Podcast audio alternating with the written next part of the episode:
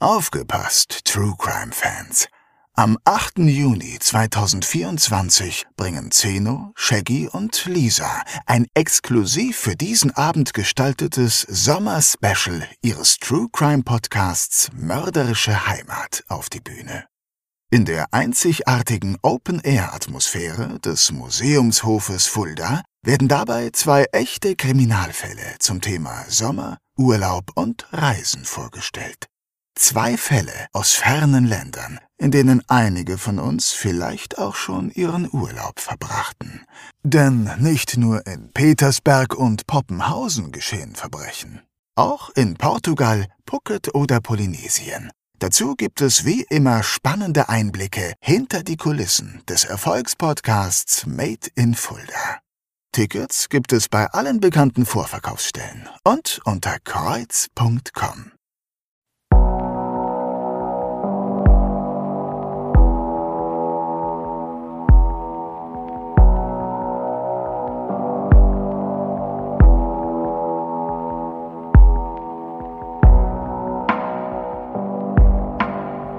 Mörderische Heimat.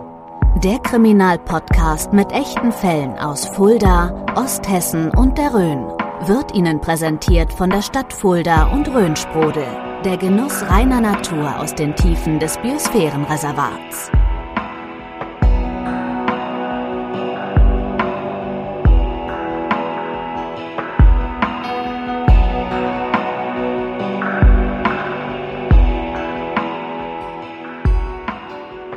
Liebe Hörerinnen und Hörer, willkommen zum Weihnachtsspecial unseres Podcasts Mörderische Heimat.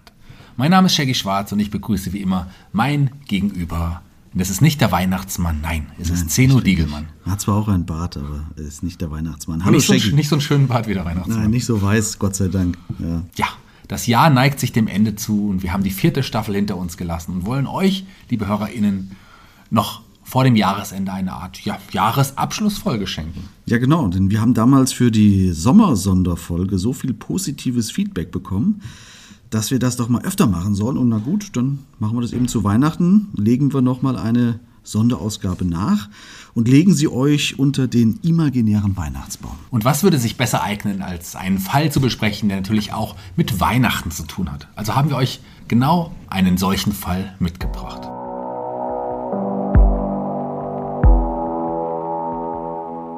Heidelberg, 23. Dezember 2002. Einen Tag vor Heiligabend werden ein Kinderarzt, seine Ehefrau und eine Sprechstundenhilfe in den eigenen Praxisräumen ermordet aufgefunden. Alle drei wurden gefesselt, geknebelt und erdrosselt. Doch der Täter hat Spuren hinterlassen. Tragen Sie zur Lösung des Falles bei? Heidelberg ist ja nicht nur eine sehr schöne Stadt und bei Touristen beliebt, den meisten dürfte Heidelberg vor allen Dingen als Universitätsstadt für Medizin im Begriff sein. Das ist sowas wie die deutsche Vorzeige-Uni in Sachen Medizin, so könnte man es, glaube ich, sagen. Ja, oder? und mit Medizin hat unser Fall, zumindest im weitesten Sinne, ja auch etwas zu tun. Mhm. Denn unser Tatort befindet sich in einer Praxis. Wir sind aber nicht in der Heidelberger Innenstadt, sondern in dem Stadtteil Ziegelhausen. Und zwar im Lamm-Zentrum in der kleinen Gemünder Straße. Genau. Und um noch genauer zu sein, in einer Kinderarztpraxis. Sie gehört Dr. Udo Frederking. Der ist 61 Jahre alt und sie gehört auch seiner Frau Dr. Astrid Frederking, die ist 66 Jahre alt. Die Praxis befindet sich in der Ortsmitte von Ziegelhausen. Ziegelhausen selbst ist ein Stadtteil, in dem die etwas besser betuchten Menschen von Heidelberg mhm. leben. Und in dieser Ortsmitte befindet sich nun unsere Praxis. Die Praxis von Dr. Frederking. Okay, und wie können wir uns das vorstellen? Ist das ein, ein Ärztehaus oder ist das ein Einfamilienhaus, in dem die Praxis irgendwie untergebracht ist? Wie mhm. schaut das da aus? Also in dem Haus befinden sich insgesamt drei Arztpraxen und die Kinderarztpraxis hat auch noch an diesem 23. Dezember 2002 geöffnet. Ja. Es ist kurz vor Weihnachten und da Kinder gerne mal genau dann krank werden, hat man die Praxis geöffnet. Ja, und ihr merkt schon, liebe Hörerinnen und Hörer, 23. Dezember, der gleiche Tag, wie auch heute die Folge herauskommt. Das passt natürlich wunderbar. Aber zurück zum Fall. Okay, es ist kurz vor Feierabend und in der Praxis ist lediglich noch der Arzt, also Dr. Udo Frederking und seine Sprechstundenhilfe Karin R. zugegen. Man freut sich auf die nun anstehenden Weihnachtsfeiertage, aber daraus wird leider nichts, denn es kommt alles ganz anders. Ja, völlig anders. Gegen 17.30 Uhr betritt ein Mann die Praxis. Was jetzt geschieht, lässt sich im Anschluss nur rekonstruieren. Also laut Anklage bedroht der fremde Mann den Arzt und die Sprechstundenhilfe mit einer Pistole und einem Dolch.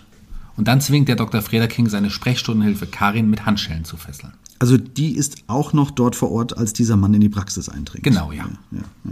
Wie alt ist denn die Sprechstundenhelferin? Die ist gerade mal 24 Jahre jung. Ach Gott.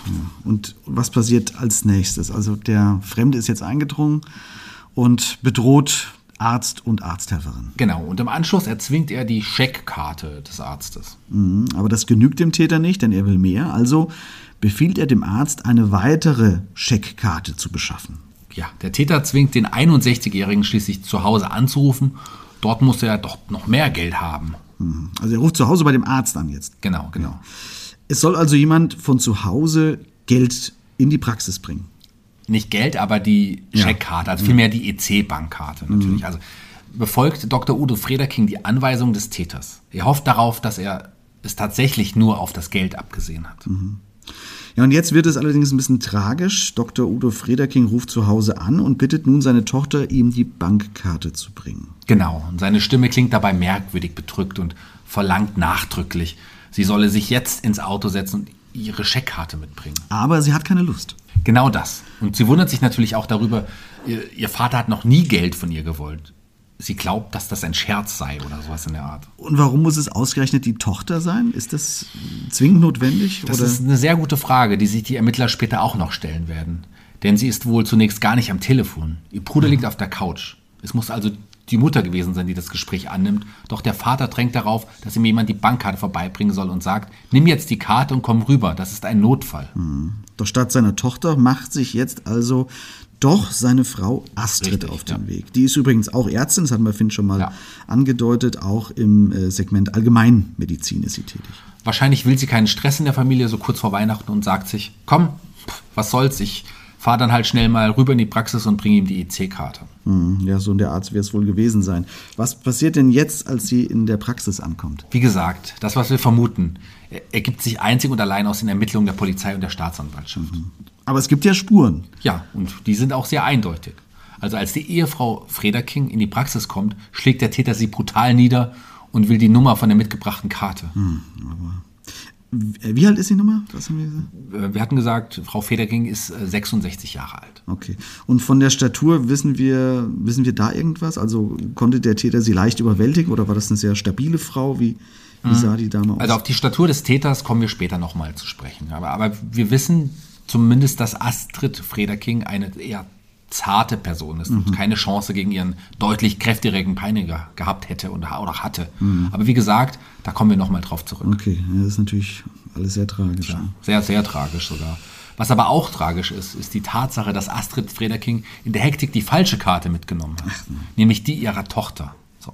Das heißt, sie weiß die Nummer nicht. Und der Täter glaubt wohl, dass sie die Nummer mit Absicht nicht sagen will und schneidet ihrem Mann mit einem Messer in die Hand, damit sie die Nummer rausrückt. Dann kann der Täter jetzt also gar nichts mit der Karte anfangen, die von Frau Frederking von zu Hause mitgebracht wurde. Zumindest nicht mit der Karte der Tochter. Frau Frederking hat ihre eigene dabei, deren Nummer sie aber auch schon ab und an durcheinander gebracht hat und nun in dieser Extremlage vielleicht auch nicht gleich zusammenbekommt. Ah, okay. Und der Täter vermutet, dass sie ihm die Nummer mit Absicht jetzt nicht sagen will. Das wäre zumindest eine einleuchtende Erklärung für die Wunden an der Hand von Herrn Frederking. Du hast ja gesagt, Ja. er ist da, äh, hat da Schnittwunden. Genau, gehabt, ne? genau. Es lässt sich also äh, vermuten, dass die Wunden an der Hand des Arztes daher rühren, dass der Täter die PIN-Nummern erpressen wollte und den Arzt dazu ja, folterte. Okay, was passiert denn dann mit Frau Frederking, die ja die Nummer erst nicht wusste? Ja. Wird sie auch gefoltert? Oder? Also der Täter fesselt sie dann zusammen mit den beiden bereits am Boden liegenden anderen Opfern ebenfalls an die Heizung. auch mit Handschellen? Ja, und das wird später noch interessant werden, denn warum wusste der Täter, dass er drei Handschellen braucht? Ach, stimmt, klar, ja, ja, ja, verstehe. Er hatte drei Paare an Handschellen mitgebracht. Das wäre schon ein großer Zufall eigentlich. Alles Fragen, die die Ermittler noch beschäftigen werden. Und die drei können nicht auf sich aufmerksam machen in dieser Zeit. Oder merkt irgendjemand anderes im Haus von dem Überfall? Es sind ja vielleicht noch andere Praxen, oder es sind ja andere Praxen im Haus, Genau, aber ist da genau. noch jemand? Hört da jemand was? Nein, das liegt zum einen daran, dass der Täter die Praxis nun abschließt, um unbeobachtet zu bleiben und andererseits daran, dass er seinen drei Opfern den Mund mit Klebeband verklebt, um sie am Schreien zu hindern. Okay, das kann man also alles rekonstruieren. Ja, das kann man alles rekonstruieren, ja. Denn jetzt kommt das Entscheidende und Furchtbare. Nachdem er zumindest zwei PIN-Nummern für die EC-Scheckkarten erhalten hat, erdrosselt er alle seine drei Opfer im Anschluss. Er erdrosselt alle seine drei Opfer Alle seine drei Opfer. nacheinander. Ja. Na gut, klar, also, na gut, klar, wie denn sonst nacheinander zusammen kannst du nicht. Ich habe nur gerade so Bilder im Kopf, wie er vielleicht zuerst mit dem Arzt anfängt und die anderen das dann mit ansehen müssen. Ja, das. Weißt du, was ich meine? Ja, ja, das, das muss, muss grauenhaft sein. Boah, das, das will ich mir gar nicht vorstellen. Und natürlich sieht auch irgendeiner der beiden Ehepartner dem anderen dabei zu, wie er, ja, wie er ja ermordet sein. wird. Ja. Ja. Man darf ja nicht vergessen, dass sowas ja auch dauert. Ja. Man erwürgt ja niemanden in ein paar Sekunden, das sind jedes Mal Minuten voller Todeskampf. Wahnsinn. Weiß man denn, in welcher Reihenfolge die drei umgebracht wurden? Kann man sowas rekonstruieren? Nein, also zumindest habe ich darüber nichts gefunden. Es Mhm. muss jedenfalls kurz hintereinander gewesen sein. Okay. Und hat er sie mit bloßen Händen erdrosselt? Das kann man wahrscheinlich. Na, er, also, er hat sie nicht mit bloßen Händen erdrosselt, er hat alle drei mit einem Kunststoffseil, das er mitgebracht hat und das ebenfalls noch eine Rolle spielen wird. Und, und Kabeln, die er in der Praxis gefunden hat, erdrosselt. So Spiralkabel von, von Geräten, das kennst du sicher. Ja, ja, ja, die kenne ich. Ja. Ja. Aber was mich interessiert, warum, warum tötet er denn jetzt überhaupt? Die Kohle bekommt er ja. Also zumindest von den Karten. Oder wollte er einfach sicher gehen, dass er später nicht wieder erkannt und identifiziert wird? Wahrscheinlich ist es das, ja. Einfach, dass sie nicht gegen ihn aussagen konnten. Also er will also seinen, seinen Raub vertuschen. Okay, so. Wir haben ja in unserem Podcast schon einiges gelernt. Das heißt, wir haben hier neben dem Mordmerkmal Habgier außerdem dann noch die Vertuschung einer Straftat. Denn, wie du sagst, der Täter hat die einzigen Zeugen ermordet, um seinen Raub damit zu vertuschen. Ja, hast ja was gelernt. Aber warte mal, hängen. da sind wir noch lange nicht. Denn erstmal ist der Täter jetzt noch in der Praxis. Er hat jetzt die Scheckkarten an sich gebracht, inklusive zwei PIN-Nummern. Das, Mann, das ist echt heftig. Ne? Ja. Da, da weiß ich jetzt gar nicht, was ich dazu sagen soll. Und jetzt macht er sich also mit diesen zwei Scheckkarten aus dem Staub. Ja, aus dem Staub hört sich so ein bisschen nach Wegrennen an, aber das, das macht er nicht. Also im Gegenteil. Er schließt die Praxis hinter sich mit dem Schlüssel von Astrid Frederking ab, setzt sich relativ entspannt in einen Bus und fährt nach Mannheim. Mit dem Bus. Mit dem Bus. Das ist ja nicht weit von Heidelberg. Dort geht er um kurz nach Mitternacht zu zwei Geldautomaten und hebt jeweils 500 Euro ab. Er hat also insgesamt gerade mal 1000 Euro bekommen und dann ist er weg. Ja, Moment, aber als er das Geld zieht, wird er doch bestimmt von der Kamera erfasst, oder? Ja, das dachte ich auch, aber er hat sich ausgerechnet zwei Automaten ausgesucht, die nicht von Kameras überwacht sind. Und auch das wird noch ein Aspekt im späteren Prozess werden. Okay, dann vielleicht noch ein Wort, wie der Mord überhaupt entdeckt wird. Denn die Kinder des Arztpaares rufen die Eltern an, aber die gehen natürlich nicht mehr ans Telefon. Ja. Also fahren die Kinder zur Praxis, die ja abgeschlossen ist, das haben wir gerade gehört. Und auch auf Klopfen und Klingeln öffnet niemand die Tür. Also rufen die Kinder die Polizei, die dann die Tür öffnet Ja. und man im Inneren ja, die drei Leichen findet. So, muss man sagen, so furchtbar, wie es klingt. Furchtbar, wahnsinnig furchtbar, ja. Die Kinder werfen sich natürlich vor, dass sie ihre Mutter nicht begleitet haben und fragen sich, was geschehen wäre, wenn einer von ihnen mitgefahren wäre. Ja, wahrscheinlich hätte der Täter auch sie getötet. Ist ja gut, ist natürlich alles spekulativ, aber die Gedanken sind nachvollziehbar von den Total, Kindern ja. und dann wahrscheinlich auch extrem belastend. Das, das kann ich total verstehen. Ja. Würde ich mir auch machen, die Gedanken. Das sind grauenvolle Fragen, qualvolle Fragen, die sich die beiden ihr Leben lang wahrscheinlich stellen werden und, und, und müssen. Aber die Polizei findet nicht nur die drei an die Heizkörper gefesselten Leichen, sondern auch einige Spuren. Genau, da kommen wir jetzt mal zu den Spuren. Lass uns mal da drauf schauen. Welche Spuren hat der Täter denn insgesamt hinterlassen? Naja, es gibt neben der Schnur und den Kabeln, die der Täter benutzt hat, eben die drei Handschellen. Dazu findet man die Spitze eines Latexhandschuhs und sogar einen Schuhabdruck, den man auch schnell zu einem Schuhmodell zuordnen kann. Außerdem findet die Polizei auch Fingerspuren am Handlauf des Treppenhauses. Ah, okay. Ja. Äh, Obwohl er Latexhandschuhe anscheinend getragen hat, aber die hat er vielleicht dann abgenommen, wie auch immer. Und man findet weiter unten im Haus noch etwas ganz Entscheidendes. Da kommen wir jetzt zu, nämlich die Reste von zwei Zigarillo-Stummeln. Genau, und die findet man im Treppenhaus oder im Treppenabgang zum Keller. Und man si- sichert sie und kann hier die DNA sichern. Ein entscheidendes Detail, aber ja, auch dazu kommen wir gleich. Ja. Okay, denn ich möchte vorher eh noch auf die Handschellen eingehen. Denn hier glaubt man zunächst, dass man vielleicht sogar schneller den Täter finden kann, als man denkt. Denn es meldet sich eine Verkäuferin, die glaubt, etwas zu den Handschellen sagen zu können. Schon kurz, kurz nach der Tat, nachdem das durchgegeben wurde, glaube ich. Oder wie ist das? Genau, ja. Die, die Polizei hat mittlerweile die Bevölkerung um ihre Mithilfe gebeten. Der Fall wird sogar bei Aktenzeichen XY vorgestellt. Ja. Habe ich früher übrigens regelmäßig gesehen. Ja, definitiv. Eduard Zimmermann und Natürlich. natürlich. die anderen wir, schalten, Moderatoren. wir schalten nach Zürich und nach Wien. Ja, genau, ja. Naja, und die Polizei veröffentlicht die Bilder von den Zigarillos und auch die von den Handschellen in der lokalen Presse und fragt, wo diese vielleicht verkauft werden. Und siehe da, da meldet sich eine Verkäuferin eines Sexshops aus Heidelberg, die angibt, dass am Tattag jemand zwei Paar Handschellen gekauft hätte und dann später noch einmal zurückgekommen sei, um noch ein weiteres Paar gekauft habe. Ja, da haben wir die drei Handschellen. Tja. Das klingt ja schon mal vielversprechend und tatsächlich kann man anhand der Kartenabrechnung auch ermitteln, wer diese Handschellen gekauft hat. Ja, es sind zwei junge Männer aus Norddeutschland, zwischen 25 und 30 Jahre alt, aber die beiden können die Handschellen noch vorweisen. Ja, das ist natürlich schlecht. Ja. Das heißt, sie haben die Handschellen tatsächlich nur für ihr, nennen wir es mal, m, privates Vergnügen gekauft und eben nicht dazu benutzt, um den Arzt äh, an die Heizkörper zu fesseln, sonst äh, hätten sie die Handschellen ja nicht mehr vorliegen. Ja, genau so ist es, ja. Aber äh, eine Frage, die ich mir jetzt stelle, also wenn die jetzt zwei Paar Handschellen gefunden haben bei den jungen Männern, die jungen Männer haben aber drei Paar gekauft, wo ist denn dann die dritte?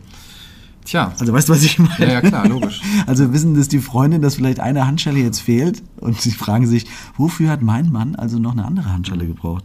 Aber gut, das hat sicher nichts mit unserem Mord zu tun.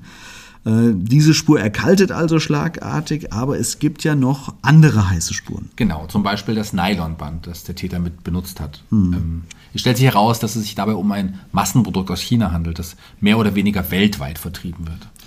Aber durch die akribische Arbeit der mittlerweile 45-köpfigen Sonderkommission namens Praxis findet man tatsächlich heraus, dass das Seil in einem Kaufhaus in Mannheim gekauft wurde. Übrigens zusammen mit den Latexhandschuhen. Genau, genau. Und zwar genau von der Qualität und Machart wie das Fragment des Handschuhs, das eben am Tatort zurückblickt. Daher kann man das sehr gut zuordnen. Genau, und jetzt zieht sich die Schlinge der Ermittler immer enger zu. Es spricht vieles dafür, dass der Täter also aus Mannheim kommt.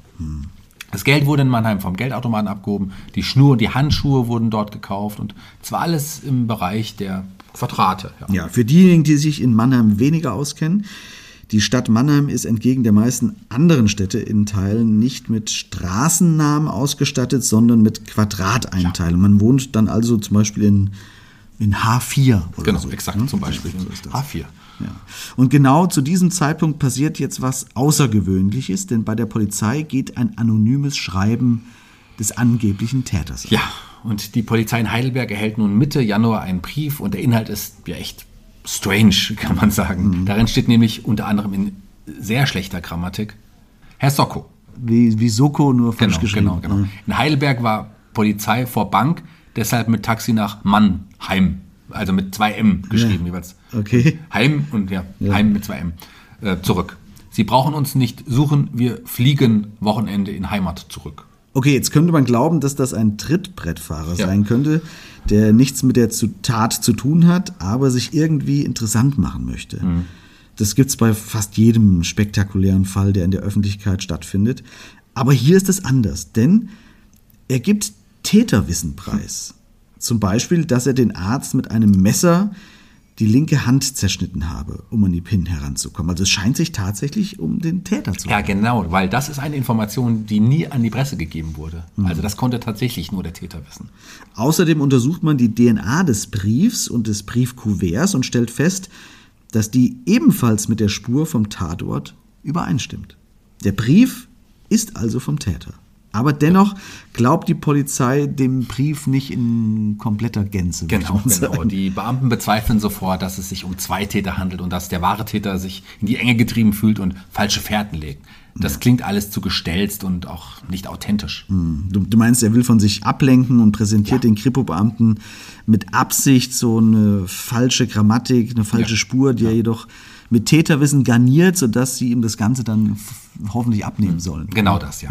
Er will mit diesen grammatikalischen Fehlern und sprachlichen Mängeln wohl auf einen ausländischen Täter hindeuten. Ja. Deswegen auch die ganzen Fehler im Brief. Okay, also die hat er mit Absicht Ja, hinterlassen. Und zwar ein glaub ich schon, ja. Aber die sind nicht wirklich gut gemacht, muss man sagen. Es klingt, wie du schon sagst, nicht authentisch, sondern eher so gewollt falsch. So wie, so wie ein Deutscher glaubt, dass ein, ein Ausländer fehlerhaft schreiben würde. Genau so, das. ne? noch. Auch Schriftexperten bestätigen diese These, dass das keine typischen Fehler von Nicht-Muttersprachlern ist. Das Hm. zeigt den Ermittlern aber, dass der Täter wohl wirklich unter Druck ist, wenn er solch ein Risiko eingeht und in Erscheinung tritt. Man scheint ihm extrem nah auf den Fersen zu sein. Und jetzt kommt eine Person ins Spiel, die entscheidend sein wird, nämlich die Verkäuferin aus einem Kaufhaus. Genauer gesagt aus einem Kiosk Ja. in einem Kaufhaus. Erzähl uns mal, was es mit ihr auf sich hat. Das ist total interessant und spannend. Wir wissen ja bereits, dass die Polizei öffentlich nach Informationen rund um die Handschellen und Zigarillos ähm, bittet. Die Zigarillos sind von der Marke Braniff, eine eher seltene Marke. Habe ich auch noch nie von gehört. Braniff, Braniff, Braniff? Ich habe keine Ahnung. Okay. Ich kannte das auch nicht vorher. Nee. okay. Obwohl ich mal an einer Tankstelle gejobbt habe. Ja. Also kenne ich die trotzdem nicht. Es ist wie gesagt auch eine sehr seltene Marke, was für die Ermittlung gut ist. Und nun meldet sich eben diese Verkäuferin und erinnert sich, Mensch, zu uns kommt doch regelmäßig ein Mann, der diese Marke raucht und die stangenweise kauft. Also informiert sie die Polizei. Und die überwacht jetzt auch das Kiosk in dem Kaufhaus. Allerdings natürlich nicht 24-7 oder sowas. Immer nur partiell, sind immer wieder da, schauen, gucken, halten sich dort auf, natürlich in Zivil, undercover. Und tatsächlich taucht der verdächtige Käufer der Zigarillos wieder auf. Doch genau zu diesem Zeitpunkt sind natürlich keine Zivilpolizisten vor Ort.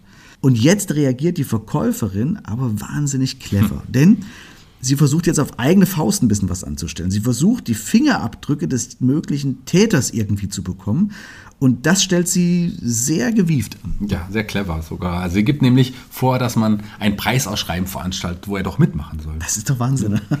Er legt ihm das Blatt hin, um sich einzutragen. Und genau das macht er auch. Er gibt zwar eine falsche Identität an, aber man kann die Fingerabdrücke und DNA sichern. Wie hat man die gesichert? Er, also man, er hat ja nicht vor Ort in, in irgendein Gläschen gespuckt, nur um bei einem Preisausschreiben mitzumachen, oder? Nein, aber das, das weiß ich tatsächlich nicht genau. Ich denke mal, er hat vielleicht einen Zigarillo irgendwo ausgedrückt und man konnte es dadurch sichern. Ich weiß es aber, wie gesagt, wirklich nicht genau. Ja, nun kann man tatsächlich eine Spur zu diesem Mann finden. Ja. Und man weiß mittlerweile dann auch, wo er wohnt. Und als man den Mann nun festnehmen will, sitzt er zu Hause in seinem Wohnzimmer und hat für die Beamten sogar bereits ein Schreiben vorbereitet, in dem er den Mehrfachmord gesteht. Allerdings spricht er von einem Unfall und dass das alles so ja nicht geplant war. Am Donnerstag, den 30. Januar 2003, nimmt man um 12 Uhr den damals 52-jährigen Karl-Heinz B. in seiner Wohnung in Mannheim fest. Übrigens lebt er tatsächlich dort in den Quadraten. Er lässt sich widerstandslos festnehmen und präsentiert den Beamten auch gleich sein schriftliches Geständnis mit Überschrift Geständnis über Mord an Ehepaar Frederking und der Sprechstundenhilfe. Und was steht da drin? Darin steht unter anderem, dass es nur ein simpler Raubüberfall war, zumindest war es so geplant und die drei Toten ein scheiß, scheiß Unfall waren. Aber über den genauen Ablauf schweigt er sich aus. Also genauso schreibt es Scheiß, Scheiß, Unfall Ja, gewesen. ja, tatsächlich. Ja, gut, hm. Gut, aber das heißt, was genau am 23. Dezember, übrigens zwei Tage vor dem Geburtstag des Täters, der hat nämlich am 25. Dezember auch Geburtstag, äh, was da in der Praxis geschehen war und warum die Eltern und die junge Frau sterben mussten, dazu sagt er kein Wort. Ganz genau. In dem schriftlichen Geständnis erklärt er nur noch, dass ihm Anfang Dezember der Gedanke gekommen sei, seine kümmerliche Sozialhilfe, so sagt er das auch geschrieben, für ein besseres Weihnachtsfest mit einem kleinen Raubüberfall auf einen Arzt, so aus, auch kleiner das Zitat, ja, aufzubessern. Denn die letzten fünf Weihnachten seien, auch das ein Zitat, sehr, sehr kümmerlich gewesen. Und dass er mit dem Geld Geschenke für seine Kinder kaufen wollte. Später gibt er vor Gericht noch Folgendes an. Ich bekenne die Tat, begangen zu haben. Es war nicht meine Absicht zu töten. Ich wollte eine Raubtat begehen. Wie es dazu kam, weiß ich nicht, weil ich zu betrunken war. Dass ich die drei Personen getötet habe, bedauere ich sehr. Ich bitte um Verständnis, dass ich jetzt nicht mehr sagen werde. Ja, ich habe noch ein paar Sachen rausgeschrieben zu dem Täter. Du hast ja schon gesagt, er heißt Karl-Heinz B. Er ist eigentlich aus Kelkheim bei Frankfurt, ist 52 Jahre alt. Er ist arbeitslos und Sozialhilfeempfänger und ist äußerst korpulent. Wir haben ja gesagt, wir kommen nochmal auf die Figur zurück. Genau, Und das genau. machen wir genau jetzt. Denn er ist mehr als korpulent. Er wiegt 140 Kilo. Ne? Hm. Da sind wir vorhin schon drauf eingegangen, wo es um die Unterlegenheit von Frau Frederking geht. Richtig, ja. Und diese 140 Kilo erwähne ich deshalb, weil es für die Ermittler von Interesse ist, ob er die Taten denn überhaupt wirklich begangen haben kann. Also von der Kraft her natürlich, aber so ein dicker Mensch kommt auch sehr schnell aus der Puste und drei Menschen zu erdrosseln, das erfordert höchste körperliche Anstrengung. Wahrscheinlich. Karl-Heinz B. gibt dazu an, dass er kurz vor der Tat sehr, sehr viel Alkohol getrunken habe. Also auch noch was, was diese Tat ein bisschen einschränken könnte von der Ausführung. Lass uns das mal im Hinterkopf behalten und mhm. schauen wir uns weiter den Täter an. Ist er denn vorbestraft für ähnliche Delikte? Nicht wirklich. Er war wohl wegen ein paar Betrügereien vorbestraft, aber nicht wegen Gewalttaten. Mhm. Er hat Einzelhandelskaufmann gelernt, hat hier und da mal gejobbt, hat mal äh, in die Kasse gegriffen, mal unkorrekt abgerechnet, Schulden gemacht, aber, aber nichts wirklich Großes jetzt, was da auch nur annähernd in diese Richtung gehen würde. Mhm. Er hat eine Zeit lang auch mal an einer Tankstelle in Frankfurt äh, gearbeitet. Hm. Das war wohl so seine beste Zeit, aber als die dann auch pleite geht, geht es auch mit ihm steil bergab. Hm. Er trinkt und nimmt weiter extrem an Gewicht zu. Er verwahrlost richtig zusehends, stopft sich voll mit Süßigkeiten und fettem Zeug, lässt sich täglich volllaufen, hm. verlässt seine Wohnung dann kaum noch und vergräbt sich zwischen Riesenmengen Kleidung, die er bei Versandhäusern bestellt. Okay. Das haben wir auch schon mal gehabt. Das scheint auch so eine etwas psychologische Geschichte zu sein. Und all das von 650 Euro, die er von dem Sozialamt erhält. Ja, und äh, er hat Kinder, gell? Mhm. Ja. ja. die Kinder sind aus einer früheren Ehe mhm. und die Kinder sind auch alle okay. Alle sind überhaupt nicht auffällig oder mhm. so. Die sind wohlgeratene, nette, normale Kinder. Und äh, seine Frau? Äh, seine Frau war wie er alkoholkrank und starb bereits 1993. Karl-Heinz B. ist also Witwer. Ja, und er gibt auch noch an, dass er seinen Kindern was zu Weihnachten kaufen wollte und er deshalb Geld besorgen musste. Genau, das hattest du vorhin kurz gesagt. Das habe ich hier nochmal notiert. Seinem Sohn gibt er nach der Tat äh, hier 100 Euro und der Tochter spendierte er einen Geschenkkorb. Äh, den Rest habe ich bis Silvester vor lauter Kummer versoffen und verfressen, so hat Karl-Heinz B. in einem Zitat vor Gericht gesagt. Beim Prozess kommen aber trotz der Tatsache, dass er sich angeblich an nichts mehr erinnern will, weil er so viel getrunken hatte, einiges heraus. Das stimmt. Ja. Ich glaube, eine kleine Zusammenfassung ist vielleicht jetzt ganz gut. Max, magst du ja. damit mal beginnen? Kann ich jetzt machen. so ein paar Sachen zusammengefasst. Der Täter will zu Weihnachten schnell an Geld kommen.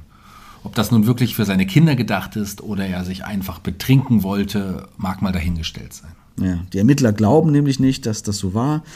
Er hatte sich seine Opfer ja wahrscheinlich zuvor schon sehr genau ausgeguckt. Ja, also wobei er seine Opfer nicht persönlich kannte. Aber Karl-Heinz B. ist schon einige Tage zuvor nach Ziegelhausen gefahren, um sich umzuschauen. Hm. Er kannte Ziegelhausen als abgelegenen Stadtteil und so kam ihm die Idee, seine kümmerliche Sozialhilfe für ein besseres Weihnachtsfest mit einem kleinen Raubüberfall hm. auf einen Arzt aufzubessern.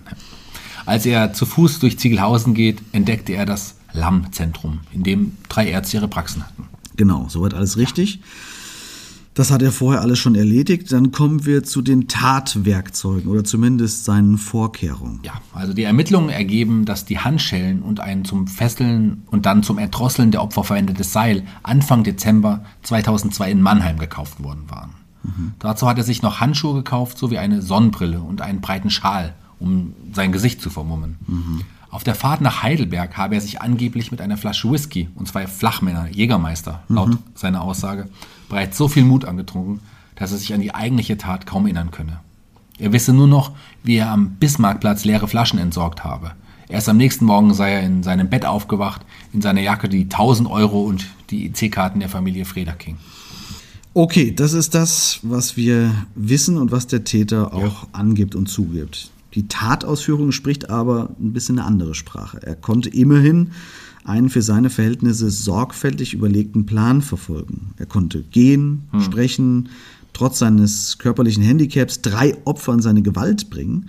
Er konnte den Kinderarzt zwingen, seine Tochter herbeizuzitieren. Er konnte seine, seine Opfer sogar fesseln, knebeln und zur Preisgabe der PIN-Nummern zwingen. Er konnte sogar die Tür der Praxis mit dem Schlüssel von Frau Frederking abschließen. Also so ganz unter komplettem Vollsuff und Alkohol konnte er da eigentlich nicht stehen. Eben, das spricht alles gegen ihn. Mhm. Ach, und es gibt noch die Aussage des Busfahrers, in dessen Bus der Täter im Anschluss wieder von Heidelberg zurück nach Mannheim gefahren mhm. ist. Der erinnert sich nämlich auch an ihn. Ähm, Karl-Heinz B. sei alkoholisiert gewesen, ja, aber keineswegs volltrunken. Mhm.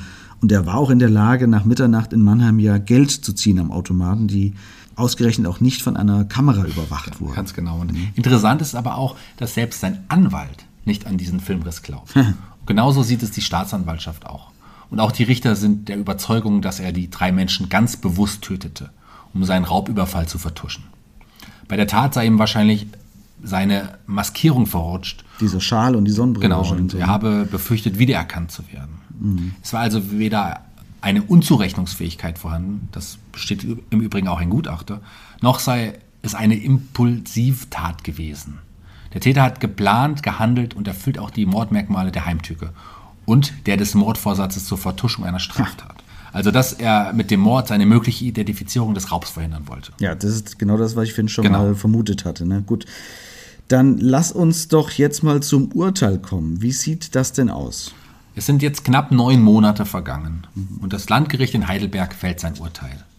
Karl-Heinz B. wird wegen dreifachen Mordes zu lebenslanger Haft verurteilt. Die Schwurgerichtskammer des Landgerichts Heidelberg stellt außerdem die besondere Schwere der Schuld fest. Das heißt, er hat keine Chance, nach 15 Jahren Haft entlassen zu werden.